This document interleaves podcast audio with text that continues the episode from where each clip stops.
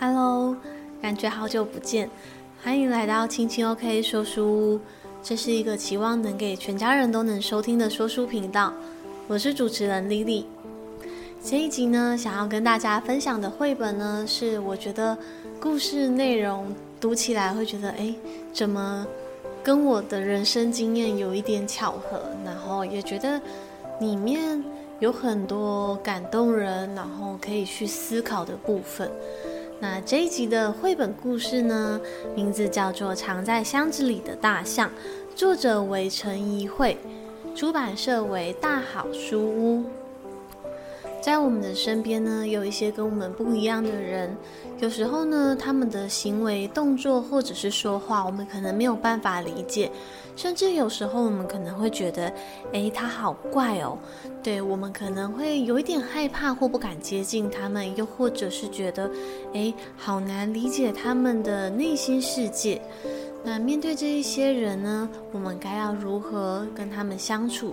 又或者是说，我们是否要多保有一点空间给他们，而不是一直要去呃侵略他们的想法，或者是说要求他们一定要跟我们一样？那我觉得这一本故事呢，在读之后呢，有很多可以跟孩子一起讨论，或者是说我们自己能够去思考。这算是一个社会问题，也是一个教育的议题。那接下来的时间呢，就让我们一起来听一听这一本《藏在箱子里的大象》。箱子里的大象要告诉我们什么事情呢？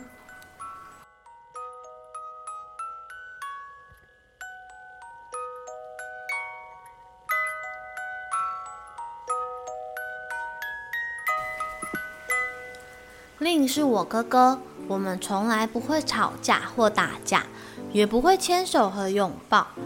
令和别人不一样，他只会说要或不要。在家的时候，令最喜欢坐在他的大箱子里。爸爸试过帮他换帐篷，妈妈想为纸箱变换各种形状和颜色。令非常的生气，他不要改变。令很酷，要就是要。不要就是不要，令他不会看着别人的眼睛。妈妈要我把给令的所有东西都拿到跟眼睛一样高的地方。他要令学会看每个人的眼睛。我最喜欢用单筒望远镜看他，也看他望去的方向。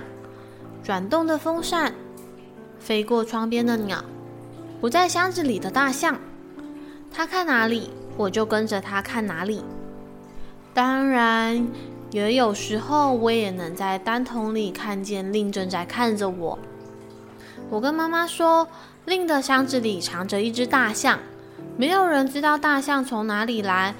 爸爸说，那一定是令的好朋友。我们要准备一个 party，欢迎令带朋友回家。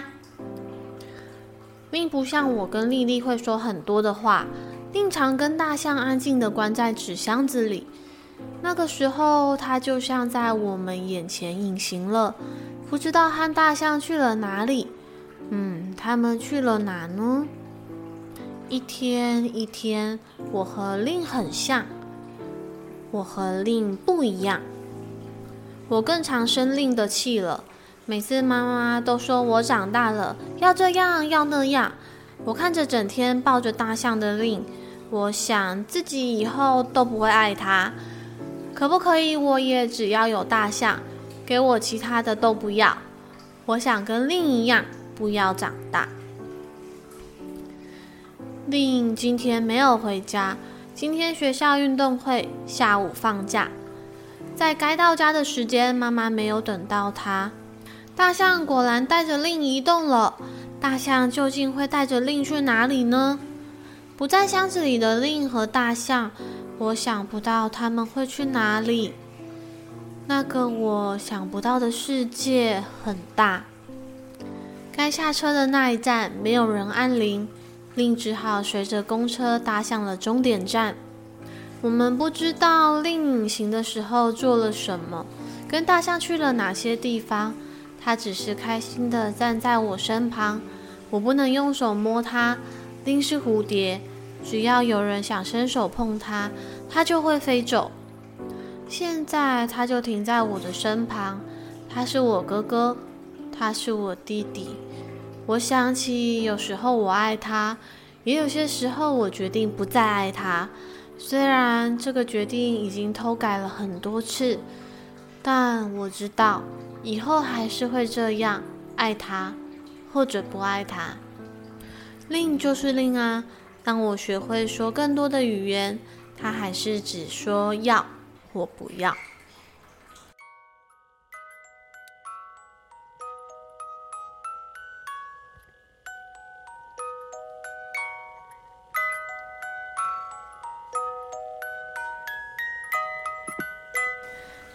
那这一本藏在箱子里的大象故事就已经说完了。那这一本绘本它的用字遣词算是非常的浅显，那但我觉得它要表达出的那个内心深层的部分，其实算是蛮抽象的。对，因为当我看着这本绘本的时候，其实在它的蛮多文字上跟它的画面上都有所停留。除了回想起一些自己的人生经历以外呢，就是也是一直在猜着作者为什么写下这样的文字，又或者是说作者想借由这样的画面跟文字传达什么样的想法给读者呢？对，那既然说到了作者的话，这边想要谈一谈作者他创作这一本书的创作缘起，跟他想。对读者说的一些话，我想听过作者的创作理念之后，我们会更能进入这本书的情境，也更能够随着这本书的故事脉络去进入深层的思考。作者陈怡会提到啊，在故事中的令的这个角色人物呢，在我们生活中其实随处可见。只要我们认真去观察跟体贴我们所生活的这个环境，我们会发现，其实身边或许就有这样的人存在。那作者说，他创造这一本绘本的时候呢，故事里面的这个。创他创作这本绘本的缪斯灵魂人物，就是这个原型人物令呢。他实际上已经二十一岁。那作者跟他并不认识，他是听弟弟提到他的故事。那他就说：“诶，这个令呢，他在自家的面馆帮忙切菜。那他会听到儿歌，就显得非常的开心。就是他的心智年龄其实是比较小的。作者提到一个部分呢，是我觉得。可以在我们现在的生活里面去借镜思考的，就是说，他说，因为这个原型人物令啊，他生活的环境是在比较乡下的地方，那从小呢，他的阿嬷就是并不觉得说，哎，这个令有哪里跟别人不一样啊，他只是认为他的动作比较慢，那但其实呢，如果以现在很多的。呃，医学诊断会说，可能令这样的孩子或者他这样的状态就是自闭，但以前可能对于这个名词没有太深的理解。那所以在令的生活环境下呢，家乡的老一辈的老人家都放宽了对于就是诶他的条件啊，又或者是说不再以那么严苛的角度去看待他的时候，反而这个。他所生活的环境就会存在着对于他的尊重，也有他属于的自由，就是比较不会觉得诶有过分的同同情，让他觉得好像自己跟别人不一样。对，那其实我觉得这真的是一个思考切入的点，就是我们在面对现在很多医学上诊断出来，诶可能有精神疾病的那些人，又或者是说雅斯伯格啊、自闭啊等等。那我觉得这些人如果以另外一个角度去看，他其实就只是跟我们大部分社会的人拥有不同个性的人。对，那我们为什么就是会以，诶，他好像生病了，又或者是好像对他们贴标签一样？对，那但我觉得或许啊，这并不是一开始。让他们就是说，哎，好像这是一个自闭症或者是精神病，我们好像是要丑化他们，而是我觉得或许一开始医学去去介入的时候，是希望提供他们一些帮助。对，但是我觉得有时候就是这些标签的东西一旦被贴上了之后，这个社会的架构就是要有更成熟的态度去面对它，不然呢，就是可能在学校里面就会发生一些小朋友可能心智比较不成熟，就会对这样的孩子就会觉得说，哎，他是自闭症啊，哎，这是好好笑，精神病，就会好像去排挤他，甚至霸凌。我觉得这真的是很不 OK 的。作者提到呢，就是他自己从小的时候就是比较内向，比较安静。那有些同学啊，就是开玩笑说他是不是自闭症这样子。那这些看起来很像小朋友之间在开玩笑，但是其实这些话同时也隐藏了对于自闭症的不了解。那作者也提到，他现在啊，即便他创作了这本绘本，他也不敢说他百分之百认识什么是自闭症，但是呢。我觉得这就像是一个透过作品抛砖引玉，他希望借由这本书的分享，可以引起人们对这个议题的重视，那更去了解有关自闭症到底是什么。对，那很多人可能到，尤其是小朋友吧，对，就是对于一个东西不认识的时候，就是会觉得说啊，自闭症是不是一个贬义的名词？诶，就是代表他们不愿意沟通啊，活在自己的世界里面，然后就好像把他们贴个标签啊，就是个怪人这样子，以自己片面的方法去解读。当我们去谈论别人的事情的时候，我们会觉得离自己很遥远。可是如果当那个事情发生，又或者是说那样子，我们觉得他是好像跟我们不太一样的人，他是我们的家人的时候。我们会不会有不同的立场？我们是不是更能够设身处地的去着想？又或者是说，身在其中的我们会有怎么样的心情呢？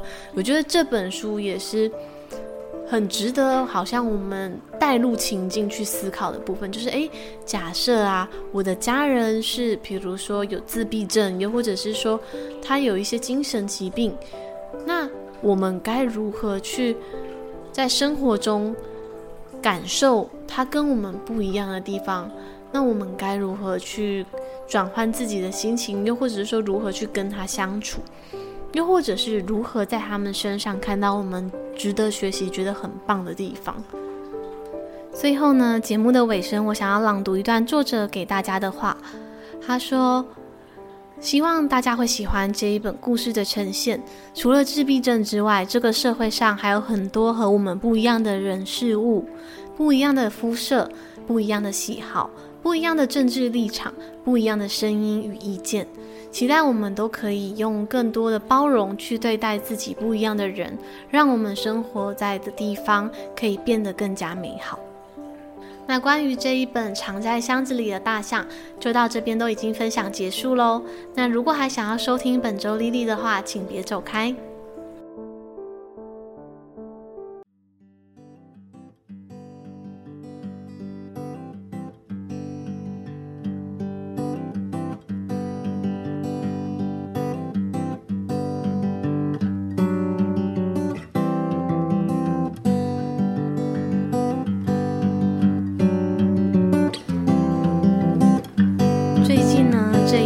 生活好像都跟平常差不多，就是上班，然后公司有事情可以忙可以做，然后下班好像就是偶尔上上家教课，然后偶尔跟老公骑车出去晃晃，煮煮晚餐，好像日子都差不多差不多。但最近不知道为什么，有时候生活会莫名的有种心很懒的感觉，就是好像有时候会有点提不起劲。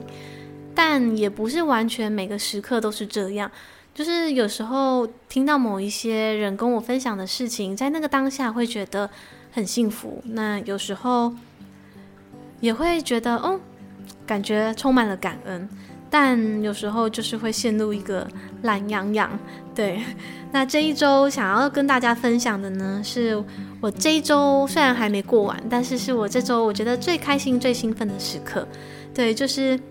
我们的新家，我跟我老公新买的房子，就是我们当初买预售屋，那应该快要交屋了吧？对，我们这一周呢，最开心的事情呢，就是我们一起去验屋。对，那当天验屋的一早呢，我就超期待的，然后就觉得哇，终于可以去自己的新家看看了。然后后来去的时候，我就在日记上面写说，哇，验屋超好玩的，然后看到新家的风景，觉得好漂亮哦，房子也好好美。那我那个时候进到屋内，我觉得整整个人就很像那种。